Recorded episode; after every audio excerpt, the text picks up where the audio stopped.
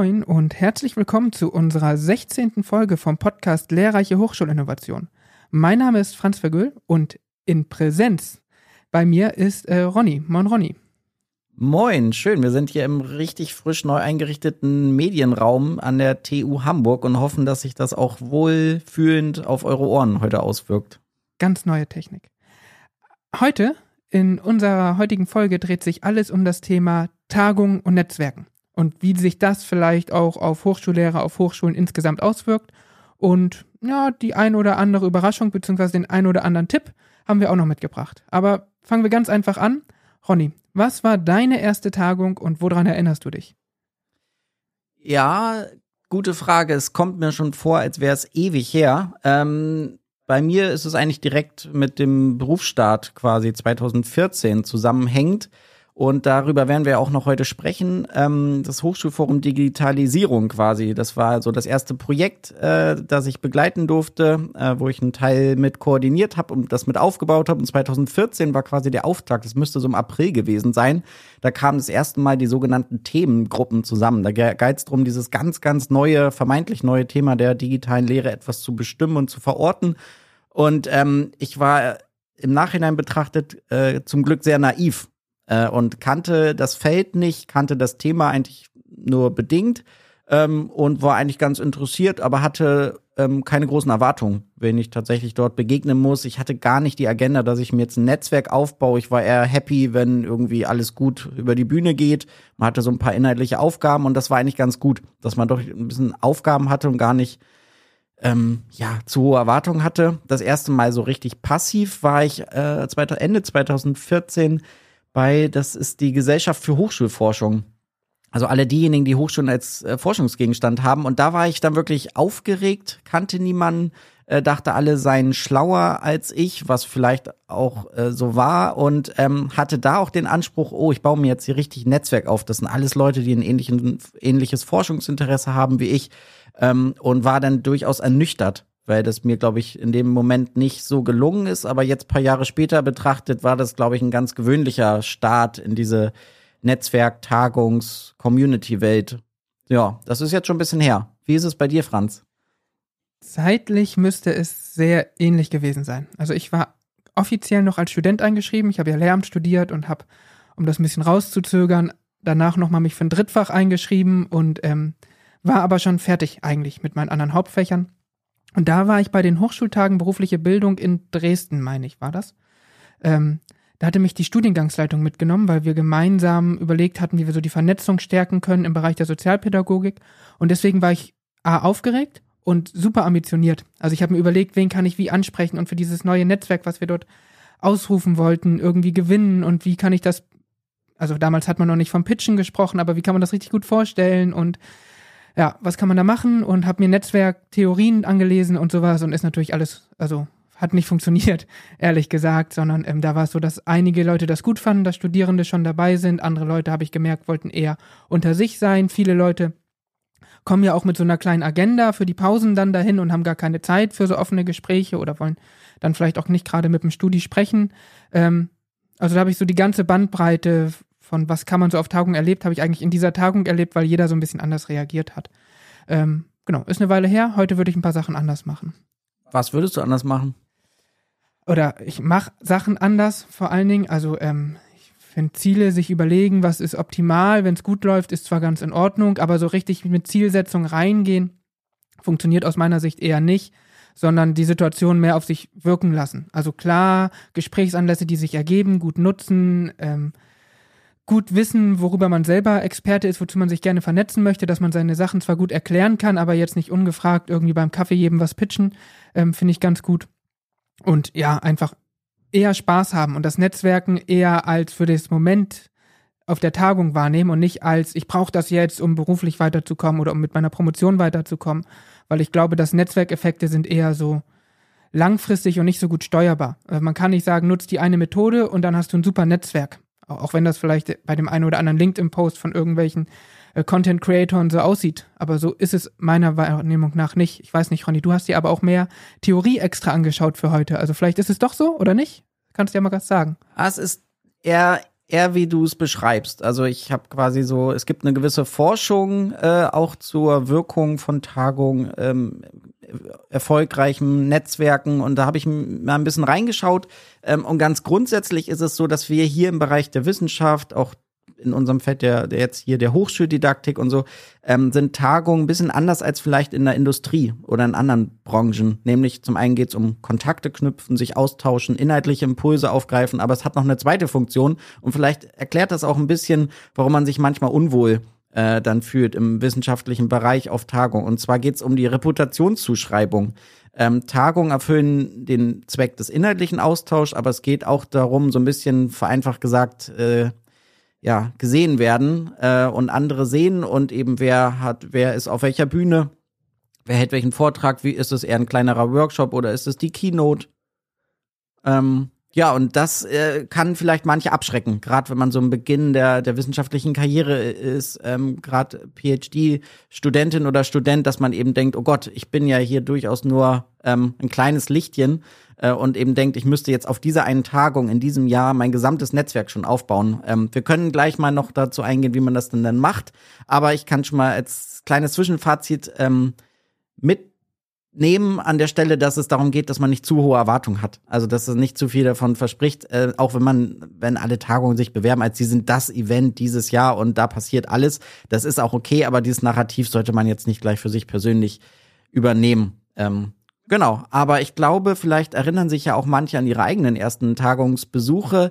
Ähm, kommen nochmal äh, Erinnerungen hoch und ähm, dazu passt, glaube ich, ganz gut, dass wir auch heute O-Töne mitgebracht haben, wo es um eigene Erfahrung geht und auch immer wieder hoffentlich um ein paar gute Tipps. Ähm, weil ich glaube, besser machen kann man es immer. Das ist ja alles sehr autodidaktisch, wie man das macht. Und vielleicht kann man noch mal ein bisschen das empirisch anreichern. Aber beginnen wir doch mal mit dem ersten O-Ton. Franz, du hast was mitgebracht. Ja, wir haben netterweise ein O-Ton von Andra Krogmann bekommen. Sie ist im Vorstand des Netzwerk ENDS und auch äh, Digital Changemakerin, also sehr versiert ähm, in so Netzwerken und aber Studierende. Und sie gibt uns einen Einblick, warum es für StudentInnen vielleicht auch schon wichtig ist, mit Tagungen ähm, sich zu beteiligen und dort zu netzwerken. Ähm, genau, hören wir einfach mal rein.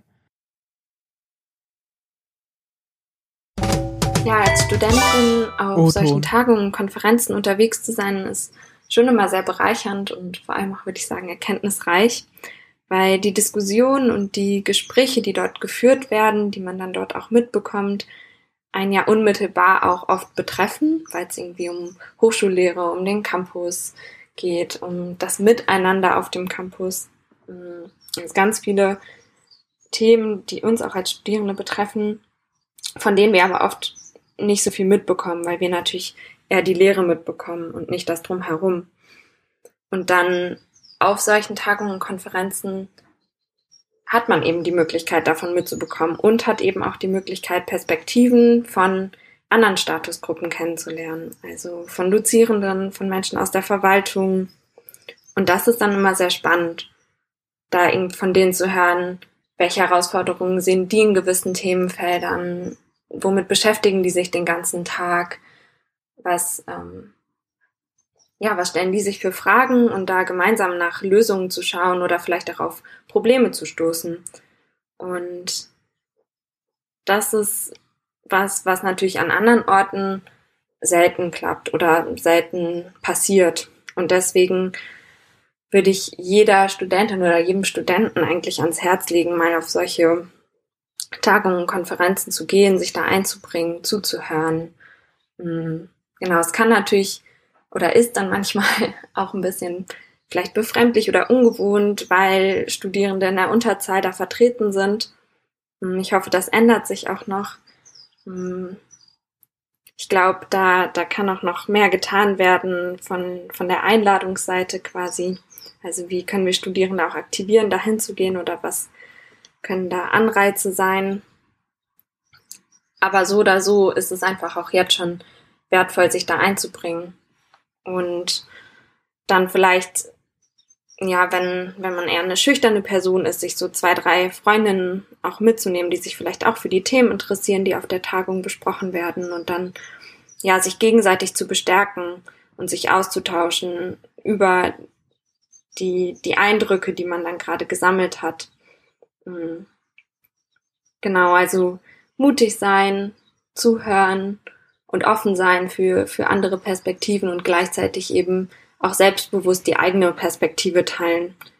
Das würde ich so jeder Studentin, jedem Studenten raten.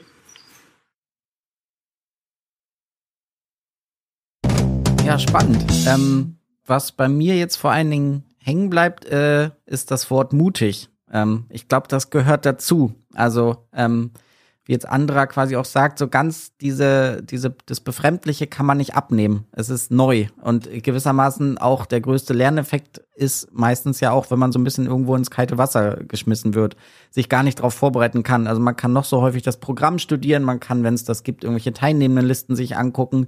Man kann sich ganz viel Gedanken machen, wie man von A nach B kommt, welche Workshops man besucht und so. Aber man muss es, glaube ich, aushalten, dass man nicht weiß, wie es läuft. Und eigentlich ja genau das der Effekt auch ist, den Tagungen erzeugen sollen, nämlich das Ungewisse quasi so ein bisschen herauskitzeln. Ähm, die Frage ist trotzdem, Franz, wenn du auch ihre Tipps hörst, wie man es so leichter macht. Da hat sie ein paar Tipps dabei. Würdest du die so auch aus eigener Erfahrung mittragen? Ja, also das, äh, was bei mir sofort hängen bleibt, ist irgendwie mit Freundinnen und Freunden dahin gehen. Äh, das ist auch heute noch so für mich. Also eine Tagung macht viel mehr Spaß, wenn ich mit Kolleginnen, Kollegen, mit denen ich mich gut verstehe, schon länger kenne, vielleicht auch, auch dorthin gehe. Und das wirkt sich auch andersrum aus. Man muss Tagungen quasi auch nutzen, um mit Leuten so enger zu werden. Also es ist, Tagungen sind super. Wenn sie über zwei Tage gehen, ist noch besser, wenn man abends gemeinsam Bier trinken geht, dann wird der zweite Tag einfacher. So, weil man einfach auch das sehr distanzierte akademische vielleicht mal kurz für ein paar Stunden hinter sich lässt und dann ist es am zweiten Tag eben ein bisschen leichter. Ähm, das das finde ich schon ganz gut und gerade diesen Hinweis, mutig sein, würde ich auch nochmal aufnehmen. Also für mich ist oft zum Beispiel so ein Knotenlöser, wenn man das erste Mal irgendwie A, was vorgestellt hat auf der Tagung. Danach ist es leichter, weil Leute einfach auf einen zukommen. Man muss nicht mehr so sehr auf die Leute zugehen. Oder wenn man auch äh, schon mal gut Fragen gestellt hat oder sowas. Also eine Podiumsdiskussion aus dem Publikum heraus auch genutzt hat. Das kostet Überwindung, auch mich, auch, auch jemand, der irgendwie nebenbei hier im Podcast ständig spricht oder so. Ähm, ist es ein bisschen schwierig, manchmal dann die gute Frage rauszuhauen wenn alle Augen einen anschauen. Aber danach ist es leichter mit dem Vernetzen und mit dem Genießen der Tagung, weil irgendwie kommt man dann noch mal besser an. Also ähm, ruhig überwinden, ruhig auch Leute einfach mal ansprechen oder so. Sobald die erste Hürde überwunden ist, wird es oft leichter. Auch, auch wenn manche Studierende ähm, so auf unsere Umfrage auf Twitter oder so andere Sachen berichtet haben und gesagt haben, manche Tagungen, manche Fachkulturen sind so schwierig, da hat man das Gefühl die ganze Zeit, man wäre fehl am Platz. Ähm, da kann man dann nur sagen, ja, das ist dann das Problem mehr oder weniger auch derjenigen, die so handeln, die sich nicht gut um die Neuen kümmern. Und ähm, dann eben wiederum mehr auf die Freunde gucken, also mehr auf die Gleichgesinnten, Gleichaltrigen, in akademischen Sinne Gleichaltrigen, also anderen Studierenden, anderen Promovierende, andere Postdocs oder was auch immer, äh, wie man sich da miteinander vernetzen kann. Hm, vielleicht hilft es auch einfach zu denken, den meisten hier geht's ähnlich wie mir. Ähm, ich glaube, es gibt aber auch eine positive Entwicklung. Also Andra spricht ja darauf an, dass es vor allen Dingen jetzt um auch, dass man als äh, Studierende äh, früh quasi in Kontakt damit kommt, äh, dass vielleicht auch leicht ist, vielleicht auch bewusst die Rolle de, der oder des Studierenden einnimmt und sagt, ich kenne ja noch nicht alles, ich äh, finde das interessant, ich habe aber eine Perspektive, die hier auch wertvoll sein kann, ähm, dass man schon früh beginnt quasi. Äh, man sollte nur nie denken, dass es irgendwie eine, eine nicht so erfolgreiche Tagung war. Also wenn man es so abspeichert, glaube ich, das könnte eher der einzig negative Effekt sein. Sondern dass man, selbst wenn man denkt, ich habe hier niemanden kennengelernt, fachlich habe ich jetzt auch wenig dazugelernt, ich habe wenig verstanden ähm, und würde jetzt nicht nochmal hingehen. Wenn es aber das Feld ist, wo man gerne sich entwickeln möchte, würde ich sagen, dann soll man einen Haken dran machen und es trotzdem wieder versuchen. Auch ähnlich wie du das beschreibst, Franz, wäre auch meine Erfahrung, das kommt schon automatisch. Im Zweifel hat man doch irgendwie mal am Rande ähm, des Buffets mit einer Person gesprochen, die man beim zweiten Mal wieder sieht und irgendwie freut die andere Person sich womöglich auch, dass sie eine Person schon das zweite Mal wieder sieht und dann baut sich das automatisch auf. Ähm, und man gewinnt Sicherheit. Ähm, aber erstmal finde ich es hilfreich, davon auszugehen, dass niemand per se erstmal Sicherheit hat. Es mag immer ein paar geben, äh, wo man sich vielleicht, wo man vielleicht ein bisschen neidisch hinguckt, wo man denkt, boah, die sind super souverän und haben das drauf und stellen total die klugen Fragen, das kann ich nicht. Aber vielleicht ist es auch leichter davon auszugehen, dass 80 Prozent sozial überfordert sind, ähm, fachlich sich nicht wohlfühlen und auch mit dieser Ich bin hier vielleicht fehl am Platz Einstellung da sind. Vielleicht macht es das auch leichter, äh, womöglich. Und auch selbst wenn man schon seit zehn Jahren auf Tagungen sind, es kann immer wieder passieren, dass man in einem neuen Bereich ist. Also so geht es auch mir manchmal jetzt ähm, mit der Promotion im neuen Thema drin zu sein, auch irgendwo in der Community zu sein, wo man noch nicht alle kennt, nicht mal die ganzen Fachbegriffe, manche Workshops einem gar nichts sagen. Da fühlt man sich wieder von Grunde auf wie ähm, ja am Anfang und fehl am Platz. Und das gilt es, glaube ich, einfach aus zu halten. Diese Last kann man nicht zu 100 Prozent abnehmen, aber ich finde es schon mal beruhigend, dass andere dir sogar jetzt quasi eine, eine gewisse Vorstandsposition von so einem Netzwerk inne hat, selbst sie sagt, och, manchmal fühlt man sich fehl am Platz. Das beruhigt dir erstmal. Ja, wobei ich ihren Appell, den sie ja auch ausspricht, ähm, nochmal unterstützen möchte, TagungsorganisatorInnen können echt was tun, um es neuen Leuten leichter zu machen und auch äh, Studierende äh, mit einzubinden. Ne? Also wir hatten ja beim äh, das Hochschulforum Digitalisierung hat zum Beispiel bei seiner letzten Tagung ja extra so ein Student Advisory Board eingerichtet, damit das sehr studierendenzentriert ist und die sich wohlfühlen. Sowas könnten andere Tagungsausrichtende auch machen. Aber eben auch durch ähm, andere Aspekte vielleicht den Leuten helfen, gut anzukommen. Also durch, dass man guten Empfang hat, dass die Leute das Gefühl haben, sie sind dort willkommen und ähm, auch, dass man Sachen gut erklärt. Also ich habe immer wieder auf Tagungen das Gefühl, es gibt sehr große Katalog an ungeschriebenen Gesetzen, so, was man machen kann, wie man sich verhalten kann. Und wenn man jetzt, wie wir beide vielleicht auch schon ein paar Jahre dabei ist, ähm, dann hat man das alles total verinnerlicht und das wirkt alles logisch. Aber beim ersten Mal ist das vielleicht alles gar nicht so klar, wo, dass ich mich als erstes anmelden muss, dass ich mich da eintragen muss. Äh, wie das mit den Namenszetteln ist, dass meistens am zweiten Tag keinen neuen gibt oder so. Das sind so auch ganz kleine Kleinigkeiten. Kann ich mir Kaffee hier wirklich nehmen oder was auch immer. Ähm, wie verhalte ich mich in, in Panels richtig und so. Das ist schon ganz gut, wenn das vielleicht irgendwie so ein bisschen erklärt wird oder auch wenn ähm, forschende WissenschaftlerInnen, die irgendwie ihre Studierenden zu Tagungen mitnehmen, indirekt, also da empfehlen, geh da mal hin oder so, sich eben auch Zeit nehmen, solche Sachen mit zu erklären. Oder auch junge Leute, anderen, noch jüngeren irgendwie helfen. Die einfach ähm, die Leute nicht alleine stehen lassen, irgendwie. Das würde ich mir wünschen. Mhm. Wir können ja gleich noch mal ein paar praktische Tipps kommen, die ich äh, gefunden habe, wie man sich da wirklich vielleicht ein bisschen sicherer fühlt, auch wenn es niemals wahrscheinlich eine hundertprozentige Sicherheit geben wird. Ähm, aber ich glaube, davor wäre es noch ganz spannend reinzuhören, wie sich noch jemand fühlt. Noch ein O-Ton. Ja, genau. Also wir haben noch einen O-Ton von Iris Kimisoglu, die ähm, war früher mal im Vorstand des Freien Zusammenschluss von Studierenden schaffen, ist jetzt in dem Europäischen Verbund von StudentInnen im, im Vorsitzende. Ähm, und die hat uns auch mal ihren Blick auf Tagung und Vernetzung aus Studierendenperspektive. O-Ton. Ja, hallo, mein Name ist Iris Kimizoglu. Ich bin seit acht Jahren hochschulpolitisch aktiv, inzwischen bei der European Students Union auf europäischer Ebene. Und als ich angefangen habe, auf so Tagungen zu gehen, ähm, habe ich oft vermieden, mit Professorinnen und Angestellten zu reden, weil ich nicht so richtig wusste, wie ich sie greifen kann, da ich als Arbeiterkind diesen Habitus auch nicht gewohnt war. Inzwischen weiß ich, das ist gar nicht so schwierig wenn beim Sektempfang oder beim Mittagessen irgendwo ein Platz frei ist, bietet es sich an, einfach nachzufragen, ob man sich dazugesellen darf. Und dann kann man Personen in ein Gespräch verwickeln, indem man zum Beispiel fragt, von welchem Hochschulstandort sie kommt, warum ist die Person auf der Fachtagung, was ist die Position und Aufgabe der Person an der Hochschule, wo sieht die Person Chancen und Risiken in der Thematik, wie wird das gerade an der Hochschule irgendwie umgesetzt. Und ähm, auch hier und da vielleicht eine persönliche Verbindung herstellen. Vielleicht war da man da mal an dem Hochschulstandort im Urlaub oder hat da mal studiert oder so. Ähm, denn die Personen auf diesen Tagungen kennen sich auch oft gar nicht und wissen nicht so richtig, wie man socialisen sollen. Von daher sitzen wir da alle im selben Boot. Und zudem sind Personen auf diesen Fachtagen doch auch sehr an der studentischen Perspektive interessiert. Das zeigt sich zum einen immer darin, dass wenn ich auf Podiumsdiskussionen bin, ich gerne kritische und auch provozierende Aussagen treffe und bisher immer Applaus dafür geerntet habe. Ähm, aus einem Publikum, das in der Regel aus ProfessorInnen und äh, akademischen sowie anderen Angestellten der Hochschulen besteht. Ähm, und zum anderen auch dieses Setting ja kein Gremium einer Hochschule ist, sondern wirklich die Menschen dort sind, um sich intrinsisch über verschiedene Perspektiven auszutauschen und ähm, da auch wirklich an der studentischen Interess Perspektive doch sehr interessiert sind. ich würde euch raten, als Interessierte oder auch hochschulpolitisch Aktive, geht auf diese Fachtagungen. Zum einen könnt ihr für euch selber sehr viel Wissen generieren, sehr viel Input mitnehmen, für eure eigene Arbeit auch, aber eben auch die studentische Perspektive einbringen, denn die fehlt leider doch sehr oft, ähm, was einfach daran liegt, dass sehr oft keine Studierende oder kaum Studierende anwesend sind oder eingeladen werden.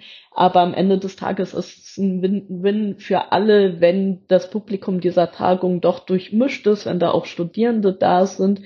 Ähm, solange ihr respektvoll mit den Personen umgeht und vielleicht auch die Zwänge, unter denen sie arbeiten, auch anerkennt, könnt ihr da auch problemfrei wirklich kritische und sogar provozierende Perspektiven einbringen. Ähm, am Ende des Tages äh, sind diese Fachtagungen eben genau das, Fachtagungen, um Perspektiven auszutauschen.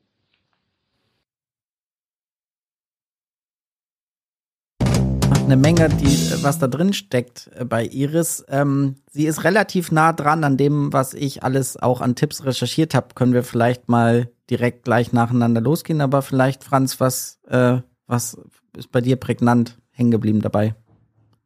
Ja, also schon, dass man auch als Studentin schon seit über acht Jahren hochschulpolitisch unterwegs sein kann, also da eine Menge Perspektive und Erfahrung unterwegs ist. Das, äh, glaube ich, schreiben nicht alle den Studierenden immer so zu. Das wollte ich hier nochmal herausstellen. Dann, was wir ja auch schon andiskutiert haben, dieses irgendwie geht es doch allen gleich. Also irgendwie sind doch alle ein bisschen verunsichert, freuen sich, wenn man die Gesprächsinitiative am neuen Gruppentisch übernimmt, weil sie nicht genau wissen, wer macht das jetzt, weil sie sich untereinander nicht so kennen, weil so viele Unklarheiten da sind, also viele Unsicherheiten. Da hilft es einfach, auch als Studentin und auch in jeder anderen akademischen Phase die Initiative zu ergreifen. Was ich super fand, war ähm, so dieses, auch nochmal deutlich machen, es hilft, wenn man irgendwie mit klaren Aussagen schon mal sichtbar geworden ist. Das hat sie ja hier auch deutlich gemacht. Ne? Sie sagt, sie formuliert gerne provokante Thesen in Podiumsdiskussionen. Ähm, das erhält dann oft auch Anerkennung. Und danach ist auch das Netzwerken vielleicht ein bisschen leichter. Also ähm, kann man sich schon immer überlegen, wie man selber vielleicht ein bisschen sichtbarer werden möchte durch das, was man sagt oder auch fragt in, in Podiumsdiskussionen.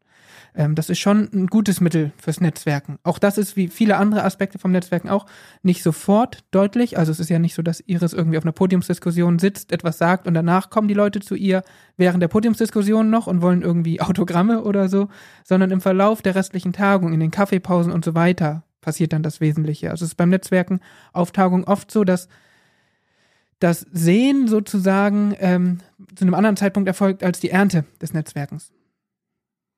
Das ist ein guter Punkt. Ähm, also es gibt ein Paper, das ist von äh, Jennifer Streter von 2014 und das hat den ganz allgemeinen Titel Networking in Academia. Und das Spannende ist, da werden sowohl Wirkungen als auch Tipps von Tagungen jetzt im akademischen Feld äh, besprochen und das bündelt nochmal eigentlich alles das, was ähm, jetzt zuletzt gesagt wurde. Das erste ist, Netzwerken und Tagungen hilft. Es gibt viele empirische Belege tatsächlich, dass es ähm, für, den, äh, für die eigene Karriere, für den wissenschaftlichen Erfolg, für alles Mögliche wirkt. Die, das ist die positive Nachricht, die vielleicht im ersten Moment negative Nachricht oder nüchterne ist, es wirkt nicht immer direkt. Ähm, es sind eher unmittelbare Effekte quasi, die davon ausgehen. Und das ist vielleicht auch das, was man so selber als Erfahrung gemacht hat. Man möchte sofort die super Kontakte, die einen gleich sofort nach vorne bringen. So ist es denn meistens nicht, sondern das meiste wirkt eher langfristig. Bedeutet auch vielleicht, das sind ja häufig auch Jahrestagungen und solche Formate. Man geht dann durchaus das zweite, dritte Mal hin und erst dann merkt man auch so ein bisschen Selbstwirksamkeit. Und auch erst dann merkt man, dass tatsächlich auch im Projektgeschehen, auch in der Forschung oder auch in der Lehre tatsächlich sich was auswirkt. Ähm, und wenn man mal ein bisschen jetzt in Richtung, wie macht man es dann? Was sagt so die in Anführungsstrichen die Theorie? Und das passt aber auch ganz, ganz gut dazu, was äh, Iris und jetzt, was du gesagt hast, Franz.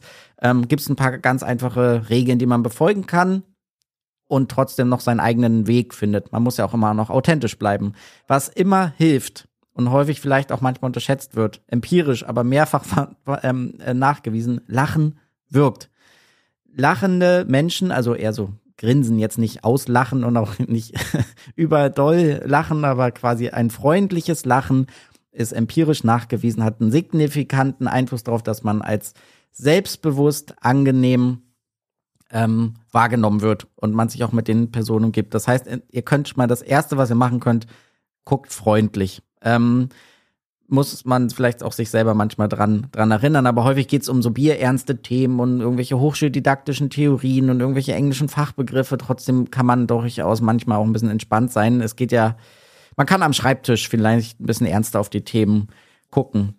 Das andere ist, ähm, und das hat ähm, Iris eigentlich auch ganz schön gesagt, ähm, respektvoll miteinander umgehen. Und auch das ist ein Tipp, den man in der Literatur, in dem angesprochenen Paper findet behandle die andere Person möglichst so, dass sie sich auch wichtig und wahrgenommen fühlt. Äh, das geht zum Beispiel über so Fragen wie, was gibt es Neues bei dir? Was ist gerade wirklich wichtig bei dir? Was beschäftigt dich? Ähm, vielleicht auch die Person in ihrer Funktion ernst nehmen.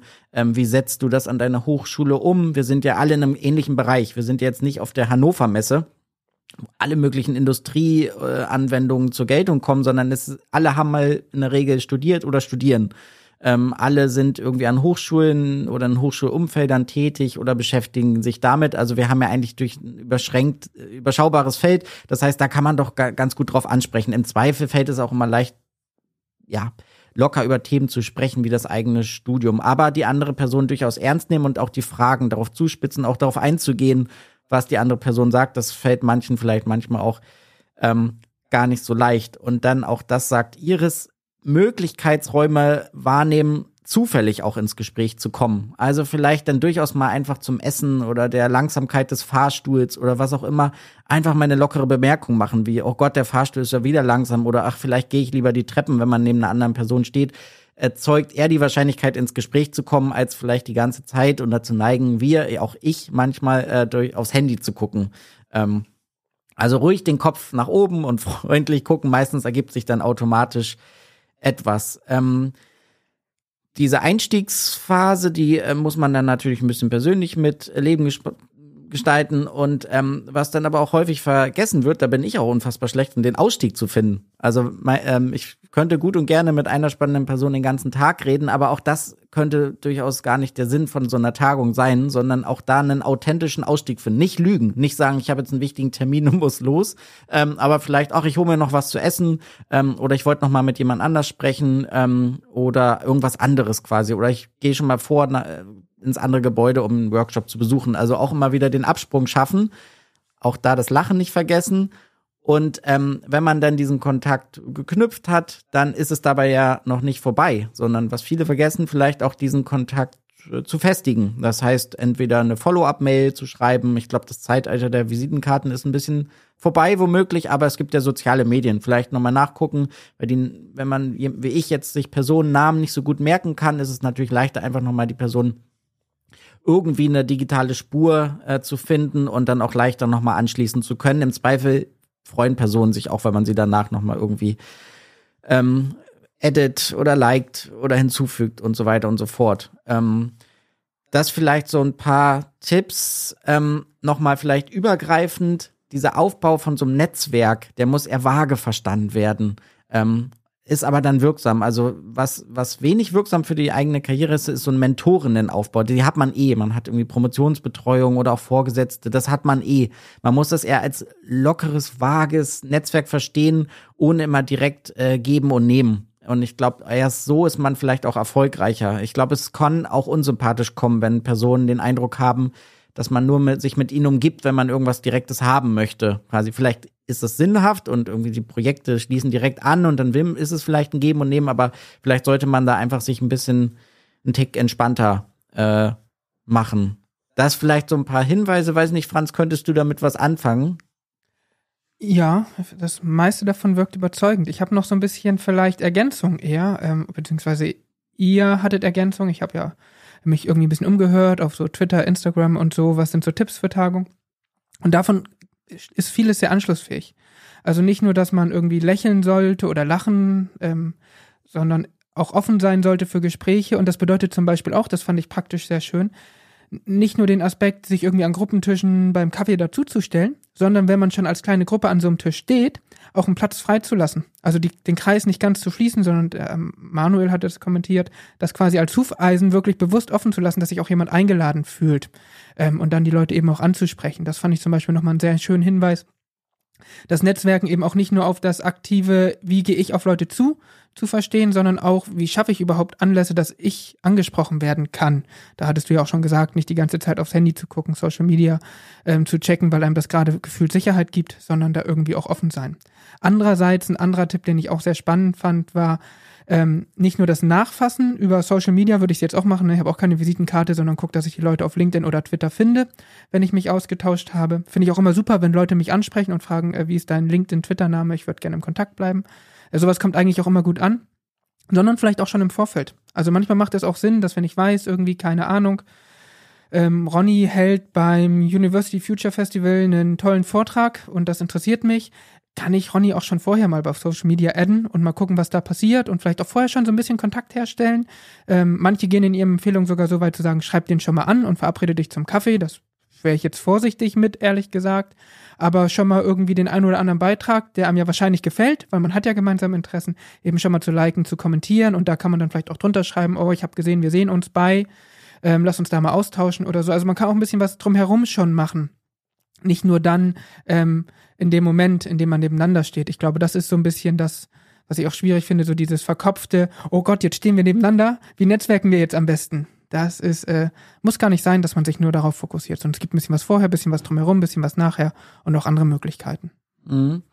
Ein Punkt fand ich auch noch bei Iris spannend, ähm, nämlich, dass sie auf so den Habitus quasi gekommen ist. Fernab davon, dass ich äh, großer Anhänger von den ganzen Theorien von Bourdieu bin, ähm, aber das beiseite quasi, dass man sich vielleicht unwohl fühlt. Und das akademische Feld und Milieu ist ja auch häufig noch ein bisschen speziell. Da ist viel so zeremoniell und viel wirkt ähm, vielleicht befremdlich, wenn man vielleicht selber aus einem anderen Elternhaus kommt. Ähm, und mein persönlicher Tipp wäre, jetzt auch im Nachhinein, wenn ich das nochmal reflektiere, weil ich eben auch jetzt nicht aus dem akademischen Elternhaus komme, ähm, es gibt da zwei Möglichkeiten. Das eine ist, man versucht sich bestmöglich anzupassen. Man versucht irgendwie diesen, diesen sprachlichen Slang zu übernehmen, sich von der Kleidung bis hin sich zu geben und doch nochmal irgendwie einen Kniggelkurs und alles Mögliche zu machen. Gut und schön. Aus eigener Erfahrung und vielleicht manche, die äh, mich auch persönlich kennen, würden das ähm, vielleicht auch bestätigen, vielleicht aber auch bei sich selber bleiben. Vielleicht einfach dazu zu stehen, wie man ist und vielleicht macht es das auch manche interessant. Ähm, dann ist man vielleicht eher die Person, die jetzt nicht das Gespräch über die Weinsorte führen kann, aber mit dem man vielleicht danach noch irgendwie in einer größeren Stadt noch entspannt ein Bierchen trinken oder was erleben kann oder irgendwie ein paar Tipps zu auch privaten Themen noch mal hat. Ähm, oder auch vielleicht, ja, also mir würde es jetzt im Nachhinein hätte ich, ich habe manchmal versucht, mich so zu verstellen, äh, und das war eigentlich auch selten erfolgreich. Also nicht, dass Personen jetzt sagen, äh, was, der verstellt sich, aber irgendwie scheint es dann nicht spannend äh, zu sein, quasi. Und das ist ja auch in Ordnung. Äh, also dazu zu stehen, oh, sage ich mal, mit den sozialen Spielregeln, die es äh, so gibt, also im, immer noch wertschätzend und freundlich und vielleicht nicht so verhalten, wie man jetzt im Fußballstadion sich verhalten würde. Das versteht sich, glaube ich, von selbst aber durchaus vielleicht, dass das Gegenüber merkt, auch das ist vielleicht eine Person, die auch im Fußballstadion sich so und so verhalten würde. Das kann ja durchaus sympathisch kommen. Also das mit dem Habitus würde ich sogar proaktiv, würde ich sagen, nutzen und auch sich, äh, ja, sich entsprechend so verhalten und dann auch wie Franz, wie du gesagt hast, nicht verkopfen. Also nicht die ganze Zeit wie so ähm, wie bei Zoom, da sieht man sieht sich ja den ganzen Tag eh schon heutzutage viel selber und da jetzt nicht die ganze Zeit wie mit so einer dritten Kamera so einer dritten Person quasi die ganze Zeit überlegen, wie verhalte ich mich, wie bin ich, war das jetzt gut und zu viel reflektieren. In dem Fall einfach mal zwei Tage vielleicht auch einfach genießen, wenn man irgendwo ist. Ja. Wird das mit dem Habitus oder mit dem so sein, wie man ist, nochmal ergänzen um einen anderen Punkt, nämlich das, was ich da aussende, das ziehe ich ja dann im Zweifel auch an. Also wenn ich mich zu sehr anpasse und irgendwie denke, ich muss vorher noch Golf spielen lernen, damit ich mit den Leuten über Golf sprechen kann, dann habe ich halt das Pech, dass ich den ganzen Tag über Golf sprechen muss. Und wenn es mich nicht interessiert, muss ich trotzdem den ganzen Tag über Golf sprechen. Wenn ich aber deutlich mache, dass ich mich viel mehr für Fußball interessiere, auch wenn das auf der Tagung vielleicht gar nicht so das Klientel ist, findet sich trotzdem jemand, der das auch so sieht. Und dann habe ich wenigstens diesen Menschen und man findet dann auch eher die Leute, die so sind wie ich, wenn ich mich so verhalte, wie ich bin. Deswegen ähm, wäre das auch mein Hinweis. Also wenn man eher ein Freund von schlechten Wortspielen und Wortwitzen ist, trotzdem mal auslassen. Ähm, vielleicht findet man dann noch andere Leute, mit denen man schlechte Wortspiele machen kann. Da macht die Tagung auch viel mehr Spaß, als wenn man die ganze Zeit nur über, äh, ja, jetzt hätte ich fast gesagt Bourdieu, aber Bourdieu ist ja wenigstens noch spannend, äh, spricht. Guter Punkt. Wir kommen gleich mit dem O-Ton, dann kriegen wir den Schwenk auch hin zum University Future Festival, zu jemandem der guten und schlechten Wortwitze, der auch sogar zufällig Ahnung von Fußball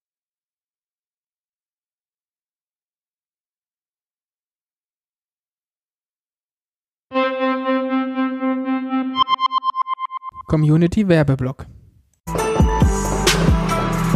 Hast du schon gehört? Wissenschaftskommunikation scheint ja irgendwie voll das neue Ding zu sein. Na gut, irgendwie ja auch super für Hochschulen und die Wissenschaftlerinnen, wenn mehr Leute was davon mitkriegen, was da so gemacht wird. Ja, voll. Ich würde ja auch richtig gerne mal Wissenschaftskommunikation machen.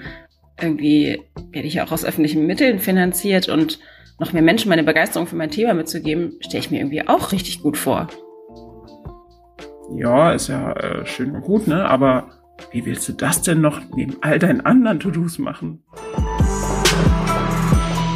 Stellst du dir vielleicht ähnliche Fragen? Dann komm gerne zu uns. Wir von PhD SciComm unterstützen Promovierende kostenlos bei den ersten Schritten in die Wissenschaftskommunikation. Bei uns könnt ihr als WissenschaftlerInnen der Woche euch und euer Thema vorstellen und andere mit dem Thema inspirieren. Wir sind selber Promovierende und beraten euch gerne auf Augenhöhe bei Erstellung eurer Inhalte. Hast du Lust bekommen? Dann lass uns gemeinsam mehr Wisskommen in den Alltag von Promovierenden und an Hochschulen bringen. Melde dich einfach bei uns und wir besprechen alles weitere gemeinsam. Du findest uns auf LinkedIn und Instagram unter phdsci.com.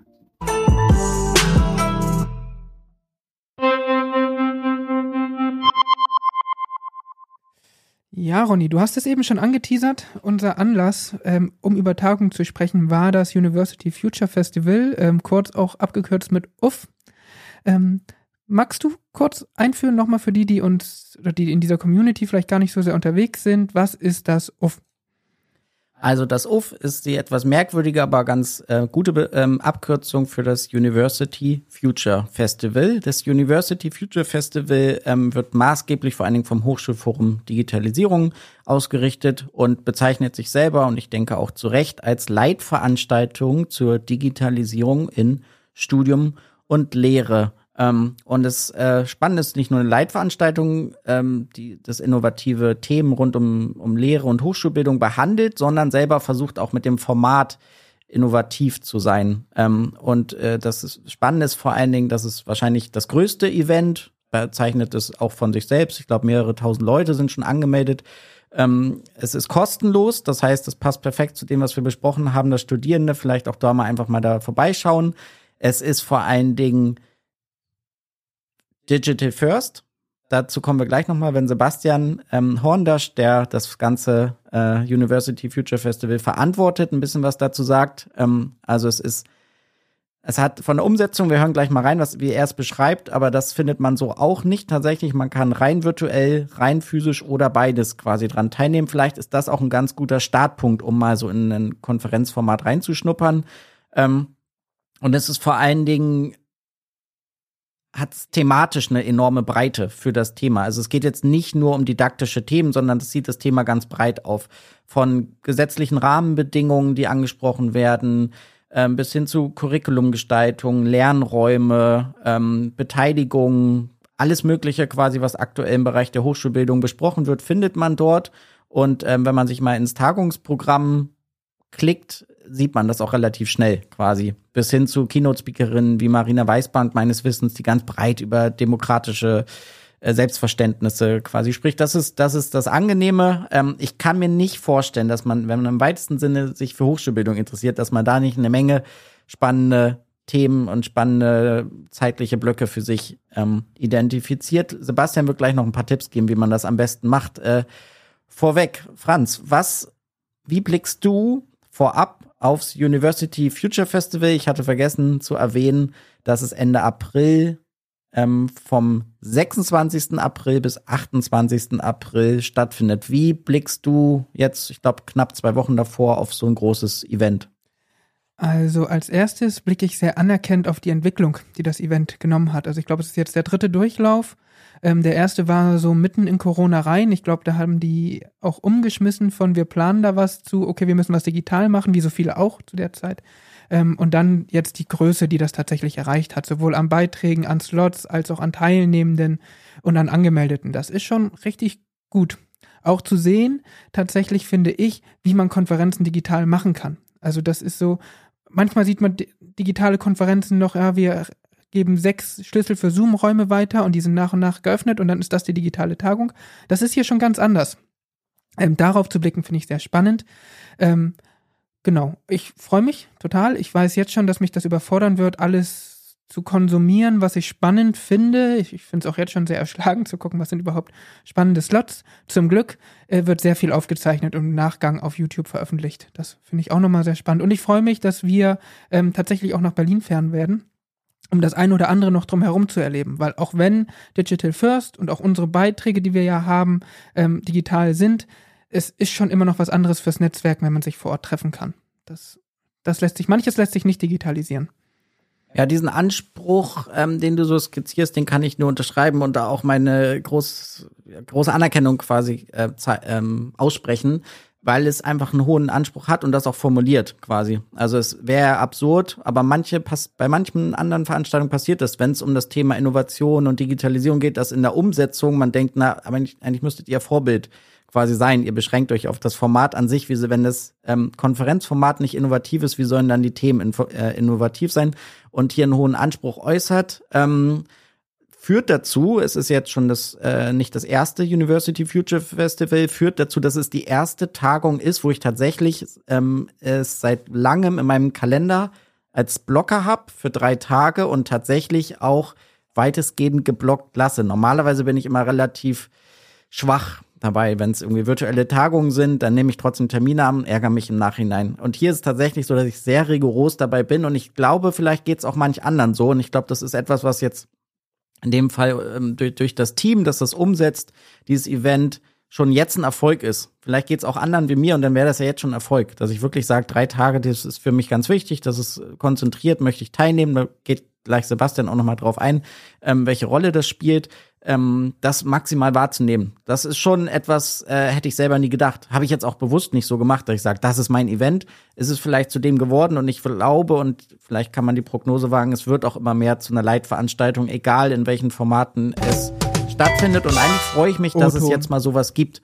Quasi der Anspruch war ja mal, ähm, Sebastian sagt es noch, die Republika zu sein für das Thema. Ich dachte manchmal, das ist vielleicht ein bisschen zu hoch gegriffen, aber ich glaube, zunehmend kann man das ganz schön äh, mit Stolz verkünden. Ja, vielleicht hören wir mal rein, was Sebastian Horndasch vom Stifterverband und vom Hochschulforum Digitalisierung, der das ganze Verantwortung, äh, das Ganze verantwortet und auch dessen Ideen sich vor allen Dingen dort niederschlagen, was der dazu sagt. Warum die, das University Future Festival in dieser Art und Weise dieses Jahr stattfindet. Warum haben wir uns für einen Mix aus Online und Präsenz entschieden dieses Jahr beim University Future Festival? Ich glaube, man muss ein bisschen zurückgehen in der Geschichte. Ursprünglich wollten wir ja ein Präsenzevent machen. Wir wollten die Republika für Innovation in der Hochschulbildung schaffen. Ähm, wir hatten eine große Venue gemietet da für die Kulturbrauerei in Berlin, Prenzlauer Berg. Und dann kam die Pandemie und dann mussten wir umplanen. Und das haben wir auch gemacht. Wir haben das Event komplett umgestellt, wir haben komplett umgedacht äh, auf digital. Und das haben wir jetzt zweimal gemacht, rein digital, das University Future Festival, und das hat richtig gut funktioniert. Und wir haben auch gemerkt, dass es große Vorteile hat, weil man bestimmte Zielgruppen neu erreicht. Ähm, wir haben eine gigantische Frauenquote, unter anderem bei den Teilnehmenden und auf der Bühne, eine so riesige Frauenquote, auf der Bühne etwa 58 Prozent, bei den Teilnehmenden fast zwei Drittel. Das würden wir ja niemals erreichen im Präsenzevent, weil Frauen auch mehr Care-Arbeit machen müssen. Äh, Leute, die kurz mal reingucken wollen. Also es, es hat riesige Vorteile, digital zu gehen. So, gleichzeitig gibt es ein großes Bedürfnis bei vielen Leuten, sich wieder zu treffen. Bei mir auch. Das geht mir nicht anders als vielen anderen da. Und deswegen haben wir uns jetzt für diesen Mix entschieden. Es ist ein Digital First Event. Es bleibt also in erster Linie digital. Die inhaltlichen Interaktionen sind alle digital. Wenn man vor Ort vorbeikommt, an einem unserer drei Venues in äh, Heilbronn, in Bochum oder in Berlin, dann sollte man vorbeikommen, um Kontakt zu knüpfen, um sich mit Leuten zu treffen. Das, unsere Idee ist wirklich, so eine Art Kaffeehaus zu schaffen, ein Ort, wo Leute zusammenkommen, ein Ort, wo Leute äh, äh, äh, die Interaktion genießen, sich natürlich auch was auf den Bühnen anschauen, äh, aber doch eben in erster Linie für die anderen Menschen kommen. Ähm, das ist so, das ist das, der Modus, den wir uns dieses Jahr ausgedacht haben. Ich kenne kein Event, das nach diesem Modus funktioniert.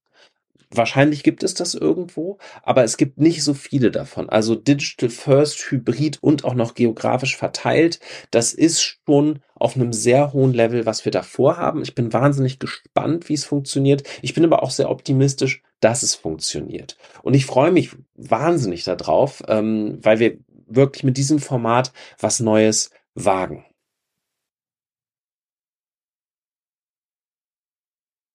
Gebe ich ähm, Sebastian auf jeden Fall erstmal recht. Ich kenne auch kein Event, das so ist. Ich kenne keins, das in dieser Größe digitalisiert ist. Ähm, ich kenne keins, das ähm, so eine Bandbreite abbildet ähm, und das auch mit so vielen Kooperationspartnern ja auch tatsächlich stattfindet. Ne? Wir haben jetzt hier Sebastian gehört, es gibt aber ja, hören wir nachher auch noch, noch bestimmte Stages von anderen Stakeholdern, die beteiligt sind, Stiftung Innovation in der Hochschullehre, KI-Campus, ähm, also auch die zentralen Themen werden dort sehr, sehr gut gebündelt und man kann dort wirklich eine Menge guter Beiträge sehen.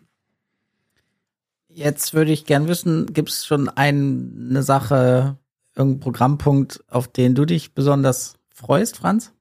Ja, also ich habe ähm, auch hier wieder, das Netzwerken findet so drumherum statt. Also ich habe schon Leute, die irgendwie gesagt haben, ich habe mach da einen Beitrag zu studentischer Partizipation. Franz, wäre super, wenn du kommst. Habe ich zu anderen Leuten auch gesagt. Ähm, wäre schön, wenn sie bei mir zu studentischer Partizipation reinschauen. Ich habe äh, gesehen, dass es sehr gute Beiträge auch zu KI ja nochmal geben wird. Ein Thema, was mich wirklich zunehmend immer mehr interessiert. Wie wirkt sich das auf die Hochschullehrer aus? Ich freue mich da zum Beispiel auf die Keynote von Doris Wessels. Ähm, ich freue mich, eigentlich würde ich mich freuen auf die Beiträge von David Lohner zum Beispiel. Ähm, der ist aber, glaube ich, zeitgleich mit dem Slot von uns oder von mir. Ähm, das ist schwierig. genau, und da muss man mal gucken, wie man das alles organisiert bekommt tatsächlich. Wir fahren ja teilweise während der Tagung Bahn, um nach Berlin zu kommen. wir haben irgendwie auch schon andere Leute, die sich mit uns treffen wollen. Da muss man mal gucken, was da noch möglich ist. Wie ist bei dir? Was darfst du nicht verpassen? Ich merke gerade beim Zuhören, wie du über das Event sprichst, dass es dem Anspruch, den das ja auch im Namen trägt, Festival eigentlich ganz gerecht wird. Quasi, oh, das will ich sehen, das will ich sehen, da habe ich mich schon, freue ich mich schon drauf, oh, manche Dinge sind parallel, da muss ich mich für eine Bühne entscheiden. Ähm, gar nicht, darf man gar nicht vergessen, dass es auch noch den Anspruch hat, ein Festival zu sein, schafft es wahrscheinlich. Ähm, aber auch ich, wenn ich diese Festival-Metapher aufgreife, freue ich mich vor allen Dingen darauf, mal was ganz Neues äh, kennenzulernen. Also vielleicht nicht nur die Themen, die ich ohnehin bearbeite, ähm, mir anzugucken, sondern etwas, wo ich nie sonst drauf stoßen würde. Um mal so eine ähm, Sache rauszugreifen, das gleich am ersten Tag, da ist der, der eigentlich ja ganz bekannte Wissenschaftsjournalist Jan-Martin Viada, der normalerweise ja so eher im Hintergrund berichtet, äh, der ähm, eine Keynote hat, die heißt Wird weniger, die neue Lebensphilosophie in der Hochschulen, in den Hochschulen. Ähm, und da geht es eben darum, dass es eben weniger Geld, weniger Studierende, weniger Energieressourcen äh, und so weiter gibt und wie gehen Hochschulen damit um. Äh, allein, dass ich mir diese das schon rausgesucht habe, bringt mich schon jetzt zum Nachdenken. Ähm, und genau dafür will man ja auch so Veranstaltungen quasi gehen. Ähm, und freue ich mich drauf. Gibt unfassbar viel. Ich durfte auch äh, Teil der Jury sein und muss auch nochmal vielleicht sagen, dass es unfassbar viele gute Einreichungen gab und sogar eine relativ strenge Jury geben musste, die die Themen bewertet aus unterschiedlichen Gründen, Innovationscharakter, auch vielleicht manchmal wissenschaftlicher Anspruch und so weiter, das habe ich so auch noch nicht gesehen. Also ich hätte gedacht, also wenn man das Programm sieht, könnte man und wenig Wissen um den, die Arbeit im Hintergrund, könnte man meinen, da wurde einfach alles angenommen. Das ist ja so viel Zeugs, hat, haben alle was eingereicht und total offen und es gibt ja unbegrenzt Bühnen und alle wurden angenommen. So ist es aber nicht. Ich kenne jetzt nicht die genaue Annahmequote, ich glaube vielleicht aus dem Bauch raus gesagt 40, 50 Prozent. Ähm, und die, die nicht angenommen waren, auch schon sehr, sehr gute Beiträge. Also es lohnt sich. Vielleicht ähm, der Spieß nochmal umgedreht. Also wir haben jetzt gesagt, was, worauf wir uns freuen. Wir wollen ja wieder ein bisschen darüber vielleicht berichten im Nachgang, was haben wir erlebt und so. Also wer selber einen spannenden Beitrag hat und gerne möchte, dass, äh, dass ihr irgendwie im Podcast mit verhandelt wird oder so, kommt gerne nochmal auf uns zu. Oder wer irgendwie ein spannendes Erlebnis hat, ähm, das irgendwie mit im Podcast in der nächsten Folge verhandelt werden könnte, schickt uns gerne O-Töne. Wir sind da sehr gespannt auf eure Perspektiven, wie es war. Wir wollen gar nicht so sehr uns im eigenen Saft äh, drehen. Genau, wir versuchen wieder eine Vor-Ort-Folge aufzunehmen und ganz spontan, eigentlich so ein bisschen, wie wir es besprochen haben, ungeplant, vielleicht mit einer, aber durchaus einem gewissen Interesse, äh, etwas ähm, aufzunehmen. Fahren wir hin nach Berlin, gucken uns das mal an und äh, Mittwoch und Freitag sind wir digital dabei. Mal schauen, was passiert. Ich freue mich eigentlich auf das große Unbekannte dabei. Ähm, genau. Und ähm, nochmal zurückkommt auf diese ganzen Fragen, wie nutze ich Tagungen? Was ist für mich ein wirkungsvoller Tagungsbesuch? Haben wir auch Sebastian gefragt, der ja selber eine Menge ähm, Tagungserfahrung hat. Was gibt er anderen mit? Wie besuche ich eine Tagung? Wie besuche ich auch so eine Tagung wie das University Future Festival, was quasi physisch, hybrid und digital stattfindet?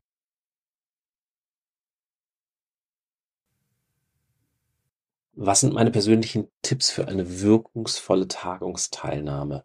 Beim University Future Festival kommt es darauf an, was man davon erwartet.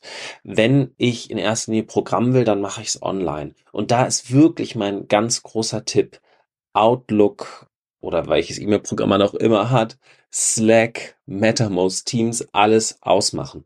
Man lenkt sich einfach leichter ab digital. Das ist der ganz, ganz große Nachteil bei digital. Man kann es ja auch später nochmal nachschauen, aber das ist was anderes. Die Live-Experience ist eine andere, als wenn ich mir das exakt selbe später aus der Büchse anschaue. Ähm, deswegen, wie gesagt, mein großer Tipp, sich Termine freiräumen, die Kanäle, über die immer Dinge aufpoppen, möglichst ausschalten und sich dann richtig konzentrieren. Das ist eben auch die größere Herausforderung. Wenn man sich dagegen Interaktionen erhofft, dann sollte man vor allem kommen. Natürlich bietet die Online-Plattform ganz viele Möglichkeiten zum Austausch, auch mehr als in der Vergangenheit. Wir versuchen da wirklich vieles möglich zu machen. Aber der Austausch funktioniert in der Präsenz immer besser hinkommen, mit Leuten reden, sich unterhalten, leckeren Kaffee trinken, das sind einfach Dinge, die funktionieren in der Präsenz gut. Und dafür bieten wir eben auch die Räume in Heilbronn, in Bochum und in Berlin.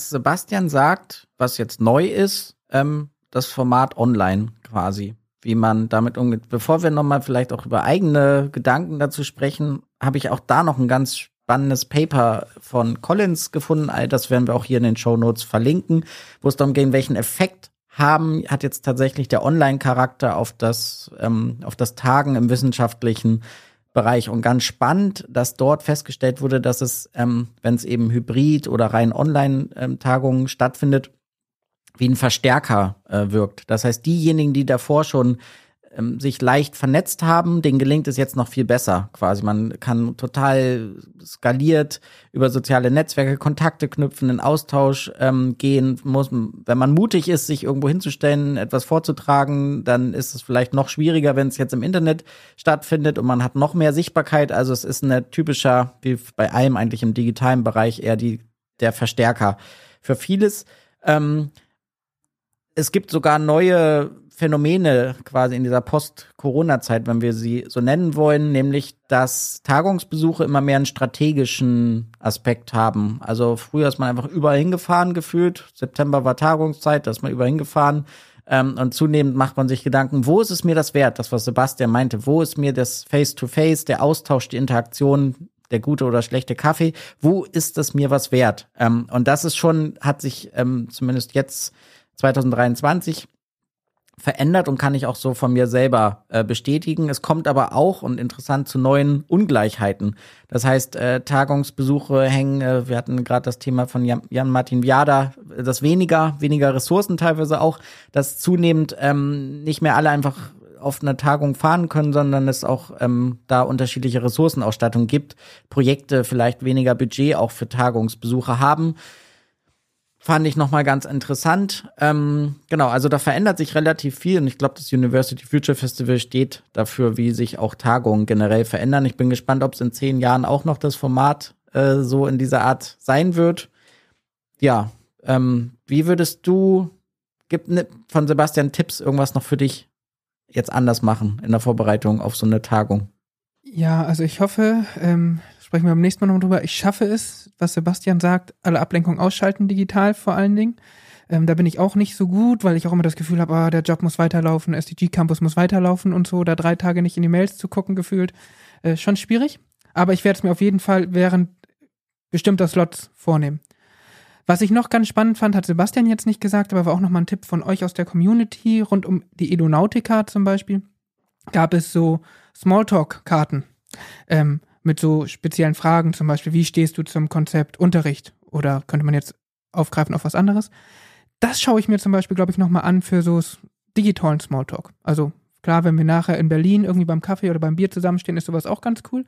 Aber um mit Leuten im Chat auf der Plattform, das kann man ja machen, gut in Kontakt zu kommen und Leute, die man länger nicht gesehen hat oder auch das erste Mal sieht, um so spannende Diskussionen zu haben. Nicht nur ein, ah, wie geht's dir? Aha, bist auch hier. Ähm, auf diese Karten zurückzugreifen. Das habe ich mir auch nochmal vorgenommen. Verlinken wir auch in den Show Notes. Mhm. Ich habe mir vorgenommen, nicht so viel über das zu sprechen, was man selber so macht. Das habe ich früher, glaube ich, ganz schlecht gemacht. Hat immer gesagt, äh, hier mein Projekt und habe dann so, ich, teilweise war das auch so, in, so ein on vogue, sage ich mal, in diesem ganzen Start-up-Sprech, so Projekte zu pitchen. Im Nachhinein würde ich denken, das macht gar keinen Sinn. Wenn man wird, wenn man, wenn es spannend ist und man auf die richtigen Personen tritt, äh, trifft, kommt man schon automatisch zu seinen Projekten und was einen umtreibt quasi, aber bloß nicht mehr irgendwie den Versuch machen, am Fahrstuhl irgendwie ein Projekt zu pitchen.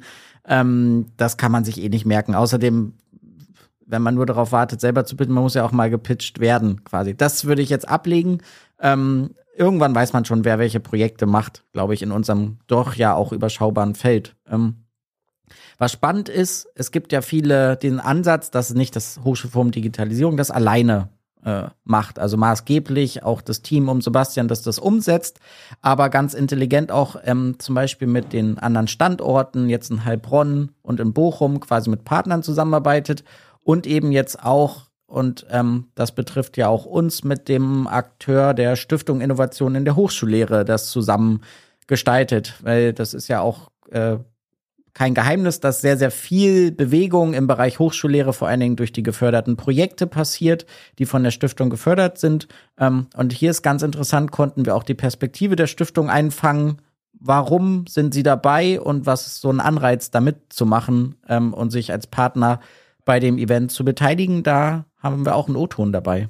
Da haben wir auch gleich einen O-Ton von Johanna Menke, genau, die das auf Stiftungsseite verantwortet. Ne? Ich will nur an der Stelle vielleicht nochmal sagen, zum Glück machen die das gemeinsam. Stell dir vor, wir hätten zwei so große Player oder drei so große Tagungen, die irgendwie in Konkurrenz, vielleicht sogar in zeitlicher Nähe zueinander Sachen machen würden, um ein und dieselbe Community zu bearbeiten. So hat man das ja manchmal bei so fachlichen Geschichten, dass es konkurrierende Fachgesellschaften gibt oder sowas. Da bin ich hier sehr, sehr froh, dass wir dieses eine Event haben, ähm, auch wenn die Stiftung noch eigene Tagungen und Formate hat. Aber dieses eine Event, was so fokussiert. Ähm, und warum sie das machen, das erklärt uns Johanna jetzt in ihrem O-Ton. Wir von der STIL, also von der Stiftung Innovation in der Hochschullehre, freuen uns, auch dieses Jahr wieder als Veranstaltungspartnerin des HFD beim University Future Festival dabei zu sein. Warum sind wir diese Kooperation eingegangen? Unser Ziel war es, die Förderprojekte unserer ersten großen Förderung, Hochschullehre durch Digitalisierung stärken, sichtbar zu machen und sie zu vernetzen. Und das nicht nur untereinander, sondern mit der gesamten Community. Und das HFD ist dabei ein etablierter, eventerfahrener Partner, besonders wenn es um digitale Hochschullehre geht. Vernetzung ist eine unserer Stiftungsaufgaben, um der Hochschulcommunity die Möglichkeit zu geben, voneinander zu lernen und gemeinsam große Veränderungsprozesse zu gestalten. Vernetzung braucht dabei attraktive, gut gemachte Räume und inspirierende Impulse als Gesprächsanlässe und dafür stellen wir gerne Ressourcen bereit. Vielleicht haben das einige schon gesehen. Es gibt dieses Jahr im Programm des UF eine virtuelle Steel Stage und das ist eine Bühne mit vielen spannenden Talks. Und äh, ja, es haben einfach sehr, sehr viele durch uns geförderte Projekte aufgrund ihrer hohen Qualität es durch den Call ins Programm geschafft. Und zwar so viele, dass es ja für eine Stage, eine virtuelle Stil-Stage am Mittwoch und Freitag reicht. Und diese Projekte sind nicht nur aus unserer ersten großen Förderung, sondern auch zum Beispiel Freiraumprojekte sind dabei.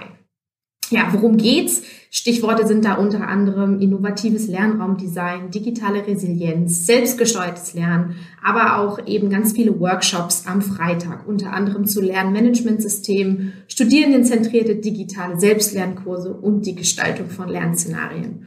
Und ähm, ja, wenn ich einen Tipp geben soll für die Tagungsteilnahme, einfach mal die Steel Stage anklicken.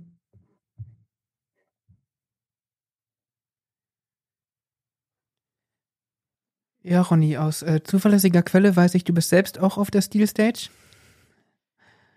Bin ich das? Ich weiß gar nicht, welche Stage ähm, da drüber steht, aber wahrscheinlich schon. Auf jeden Fall sind wir als Projekt ähm, auch dabei quasi. Wir werden am Freitag Vormittag über Green Future Skills sprechen und ähm, Erfahrungen, die wir im Projekt sammeln.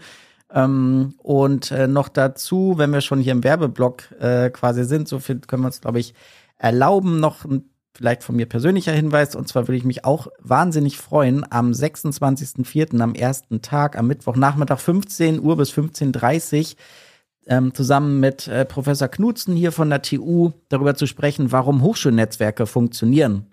Wann auch nicht, welche Erfahrungen wir gesammelt haben in unterschiedlichen Netzwerkprojekten und was wir anderen mit auf den Weg geben, zum Beispiel im SDG Campus Netzwerk, der Hamburg Open Online University und weiteren Projekten. Da wollen wir ein bisschen zuspitzen und das klappt dann natürlich nur, wenn dann auch ein bisschen Raum dafür da ist, dass andere ihre Erfahrungen quasi teilen. Ja. Ja, also du setzt den Tipp äh, von Johanna auf jeden Fall um, kommst zur Steel Stage. Ähm, genau, was, was ist sonst noch? Du hast gesagt, du hast da ähm, mit Sönke Knutzen noch einen Beitrag. Ist also alles organisiert für das University Future Festival auf deiner Seite? Alles organisiert. Was nimmt, Franz, noch vielleicht abschließend, was ist so ein Gegenstand, der auf einer Tagung, den man mitnehmen sollte, der, soll, der nicht fehlen sollte? Was gehört ins Gepäckstück, wenn man jetzt physisch denkt und nach Berlin, Heilbronn oder Bochum aufbrechen sollte? Also, ich nehme immer noch ein Notizbuch mit für analoge äh, Notizen, so auch Gedanken. Ich setze mich manchmal noch irgendwie hin im Zug dann oder abends im Hotel und notiere so für mich, was habe ich gelernt, was nehme ich mit.